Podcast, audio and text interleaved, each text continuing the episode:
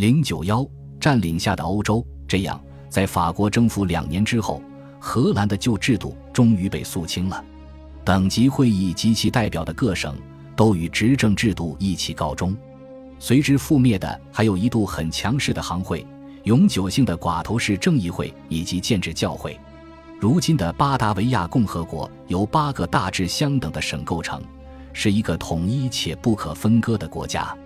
国家的立法机构采取两院制，由全体生活自立的男子选举产生。立法机构可以挑选五人督政官的行政机构。这部宪法比18世纪90年代法国的任何一部宪法都更民主。不过，荷兰人在1789年之前实行某种代议制已达数世纪之久，因此宪法起草者很有信心超越新手。虽然是新手给他们发展自己传统的机会，他们不确定的是如何获得同胞的长期支持。一月时，被清洗的人还在监狱里。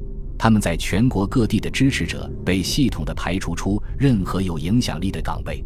五月，在法国的支持下，宪法制定者们决心用巴黎的国民工会在推行共和三年宪法时采用的办法来保障他们的宪法，即由他们继续担任议员。他们下令，第一次选举只能改选三分之一的议员，其他的议员由他们组成，即被视为已经当选。结果引发骚乱，在荷兰。出版自由是早已确立的传统，如今报刊开始抨击新都政府的无耻行径。在巴黎看来，荷兰人似乎再一次在建立革命政权的稳定性上遭遇失败。法国政府刚刚在国内的花月政变中处置了雅各宾主义的复兴，他当然也急于遏制国外的激进主义行为。法国政府抛弃了一年来在海牙为法国策划阴谋的大使德拉克鲁瓦，在野心勃勃的荷兰将军邓戴斯发动反对巴达维亚都政府的政变时，亦未表示反对。五月十六日，邓戴斯公开与他的政治导师们争吵，随后就大肆招摇地前往巴黎游说更高的权威当局。当他于六月一日返回时，已经是万众爱戴的英雄。新政权的各色反对派都为他欢呼，新任法军司令卢贝尔也知趣地为他让道。六月十二日，邓戴斯及其手下清洗都政府，逮捕了立法机构中最爱说话的成员。出人意料的是，邓戴斯自己并未掌权，而是立刻把权力交给一月被监禁的议员。这些议员也否认自己有长期连任的意愿，只是号召举行选举。到七月底。新的立法机构已经开会，巴达维亚共和国的宪政生活终于开始正常运转了。定期选举一直延续到一八零零年春，巴黎的另一个新政权对这种状况不满意之时，如果不是法国因为战事再起，在别处碰到麻烦，这种宪政生活是否能在这段时间内延续，很值得怀疑。荷兰的政治生活仍然动荡多变。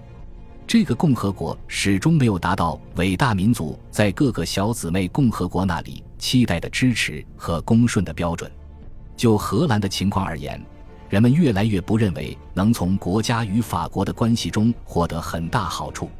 一份创办于1798年下的温和派爱国党人报纸质问：时至今日，人们从1795年冬栽种的自由树上采撷了多少果实呢？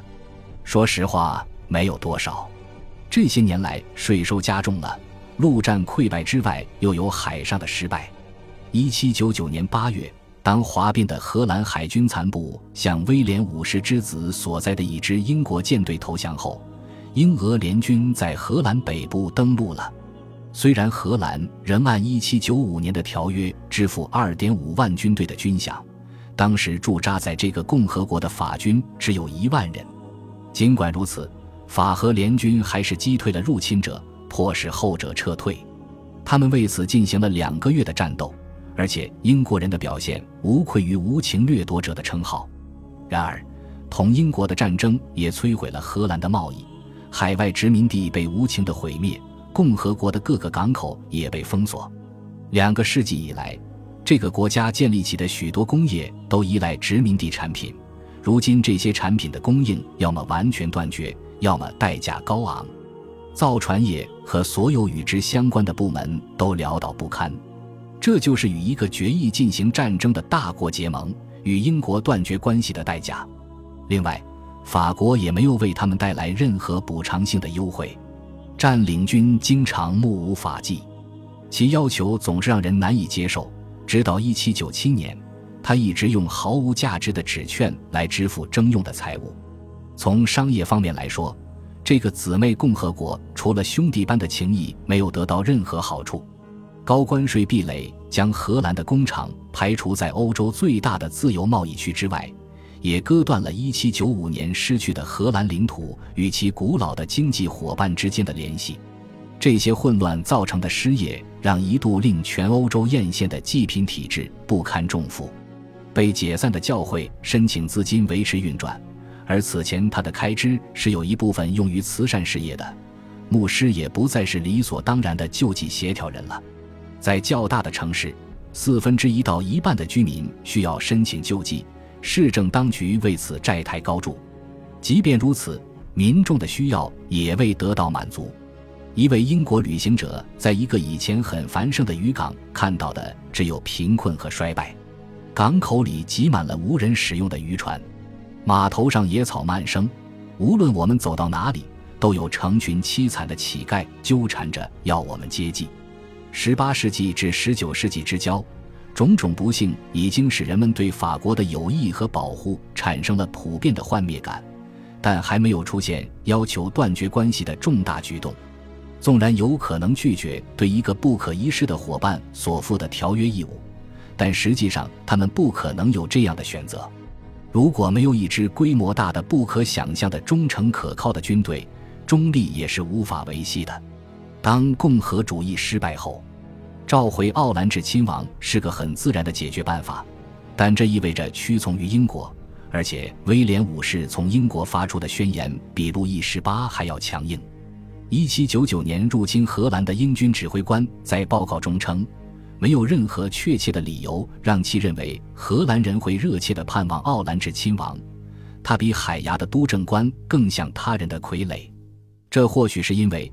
虽然巴黎的政局变动每每会引起新一轮的干涉，但大多数时间内，荷兰人可以按自己的方式处理内部事务。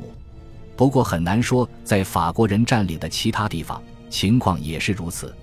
法国革命军最早征服的是比利时，在1792年至1793年第一次占领期间，杜穆里埃的部队把比利时当作敌人的土地，极尽盘剥利用之能事。一七九三年春，法国兼并比利时的法令来得太迟了。不久，奥地利重新占领该地，因此法令没有产生任何影响。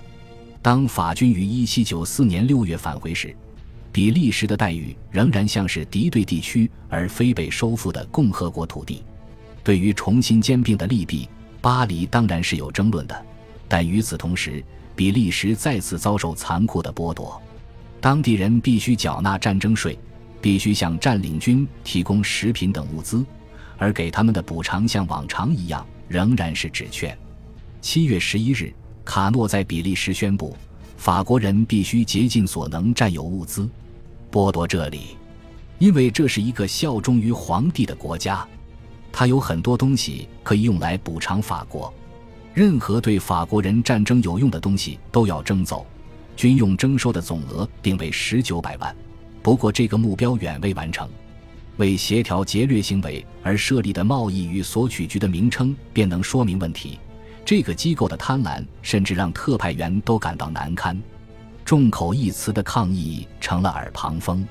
到一七九四年底，巴黎的决策者开始意识到，这种政策带来的长期后果可能远远大于短期效益。一七九五年二月。贸易局被解散，八月设立了九个省作为政府行为的渠道，不断尝试改革的十年中留存下来的区划和司法版图最终趋于合理。在新的区划边界和司法管区公布时，抱怨之声不绝于耳。不过，相对上一年的混乱和敲诈，情况有所好转，因此新的组织措施很快得到广泛认可。但是，在引入法国式的行政管理制度之后，所有人都知道下一步是什么。法国已经获得莱茵河口以南的一小块荷兰土地，并强迫巴达维亚共和国同意重新开放斯凯尔特河。封闭斯凯尔特河是一六四八年的威斯特伐利亚合约中的一个条款，此举旨在打击尼德兰南部，特别是安特卫普的出海贸易。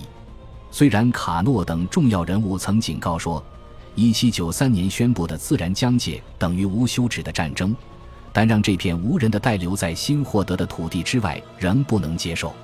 于是。国民工会在一七九五年十月一日下令将比利时并入法兰西共和国，这是他最后的法令之一。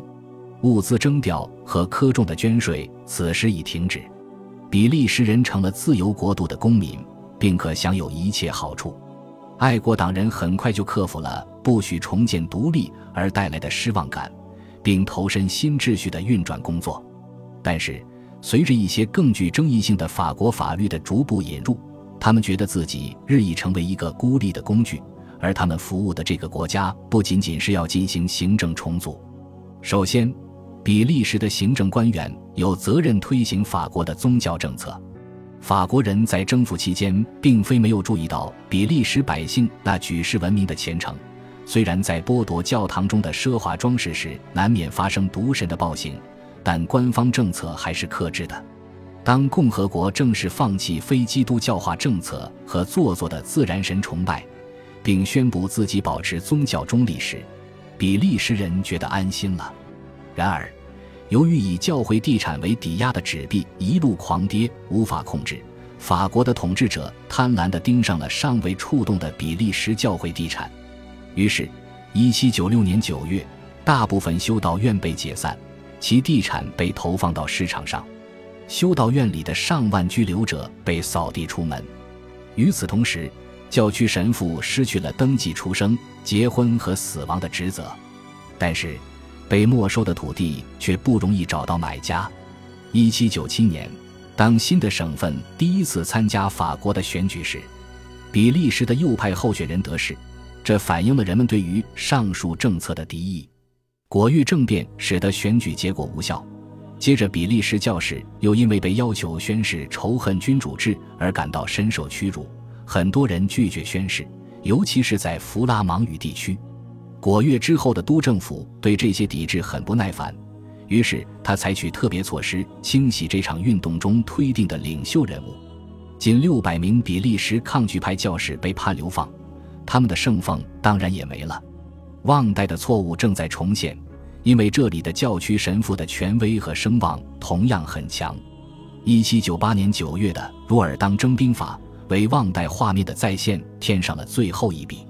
在征兵法开始实施，并将体格强健的弗拉芒农民征入法军部队时，骚乱于十月初爆发了。截至月底，骚乱发展成全面的叛乱。恭喜你又听完三集。欢迎点赞、留言、关注主播，主页有更多精彩内容。